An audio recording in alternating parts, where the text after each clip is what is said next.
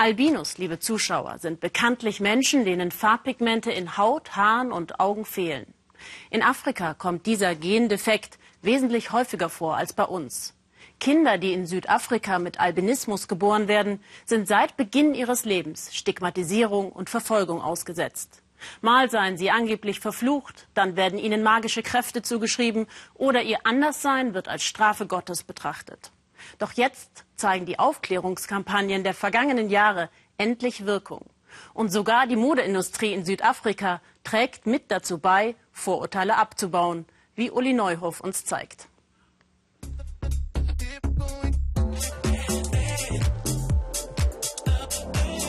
Anders auszusehen. Hier auf der Fashion Week in Johannesburg ist das ein Vorteil. Als Model ist Sanele gefragt, nicht trotz, sondern wegen seines außergewöhnlichen Aussehens als Albino. Es ist noch gar nicht so lange her, dass die Modewelt Albinos für den Laufsteg entdeckte. Zanele profitiert jetzt davon. Noch vor ein paar Jahren wäre sein Aussehen als sonderbar abgestempelt worden. Ich habe mich einfach nie als sonderbar empfunden. Meine Haut hat einen anderen Farbton. Ich habe keine Pigmente, aber ich bin ja auch nicht weiß, ganz weiß wie ein Papiertaschentuch. Es ist einfach nur ein anderer Farbton. Sanele ist selbstbewusst und hier auf der Fashion Week trifft er auf eine weiße Designerin aus Kenia, deren Kollektion eine starke Botschaft hat ein politisches Statement. Es ist in meiner DNA. Wir sind alle Teil Afrikas, ich auch. Meine Tochter ist gemischtrassig. Als ich auf Sanele traf, wusste ich erst genau der Richtige, dieses T-Shirt vorzuführen. Dies ist der positive Teil einer Geschichte über Menschen mit Albinismus in Afrika. Sanele ist ein gefragtes Model. Aber das ist nur ein kleiner Ausschnitt. Viel weiter verbreitet sind noch immer die Vorurteile tief verwurzelte Vorurteile, die auch die Heilerin aus dem Township kennt.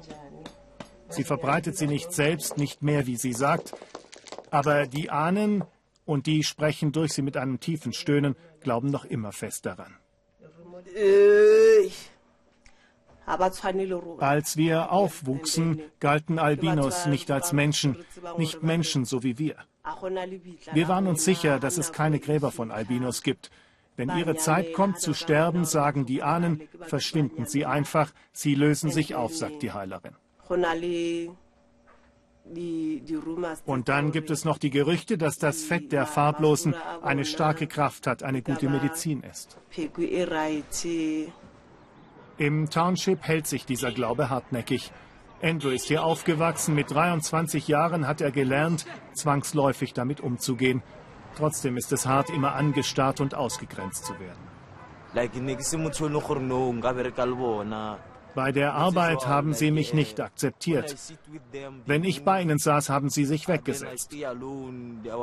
Keiner redete mit mir und sogar die Chefs haben mich behandelt, als wäre ich ein Idiot. Aber ich habe meine Arbeit gut gemacht, das konnten sie sehen. Ich habe immer gut gearbeitet.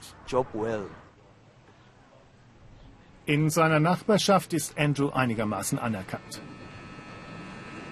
Mittlerweile weiß er selbst und die Menschen um ihn herum auch ein bisschen mehr über die angeborene Pigmentstörung. Ich musste mich schon daran gewöhnen, sagt Andrew. Als ich jung war, wusste ich noch nicht, dass Sonne meiner Haut schadet. Mein Gesicht war immer rot, immer hat alles gebrannt. Andrew war der Erste in der Familie mit dem Gendefekt, der rezessiv vererbt wird. Es ist also nicht ungewöhnlich, dass acht von Andrews zehn Geschwistern schwarze Haut haben. Die zwei jüngsten Geschwister haben auch die pigmentlose Haut, die weißen Haare und die angeborene Kurzsichtigkeit geerbt. Beim ersten Kind musste die Mutter noch erklären, ob sie heimlich eine Affäre mit einem Weißen hatte, noch so ein Vorurteil, mit dem sie umgehen müssen. Die Nachbarn fragten mich, warum ich ein solches Kind habe, wofür ich bestraft werde, erinnert sich die Mutter. Aber in der Familie meines Mannes gibt es auch Albinos. Einfach ist es nicht für sie, besser aber als in anderen afrikanischen Staaten. Dort werden Körperteile von Albinos verkauft, weil ihnen heilende Kräfte zugeschrieben werden.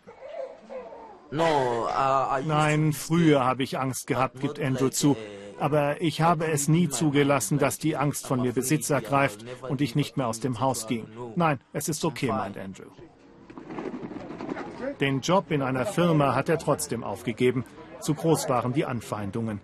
Jetzt schlägt er sich mit Autowaschen durch, da ist er sein eigener Herr.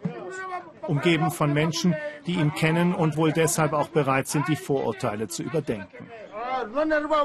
Auch uns wurde erzählt, dass diese Leute sich einfach auflösen, aber ich bin alt genug, dass ich mit eigenen Augen gesehen habe, dass Albinos beerdigt werden. Aber früher sagte man, dass sie verschwinden. Sie sagen auch, dass sie nachts glühen. Nachts, wenn man schläft, strahlen sie ein leichtes Licht aus. Ob das stimmt, weiß ich aber nicht. Ich habe noch nie im gleichen Raum mit einem geschlafen. Aber das mit dem Verschwinden, das glaube ich nicht. Albinismus kommt in Afrika viermal häufiger vor als in Europa. Aber nur langsam weichen die Vorurteile einem Verständnis für die farblosen Schwarzen.